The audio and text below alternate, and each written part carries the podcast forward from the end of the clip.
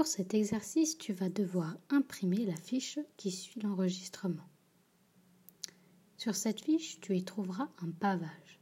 Tu vas devoir le compléter. Fais bien attention à respecter le schéma de base et à le compléter correctement.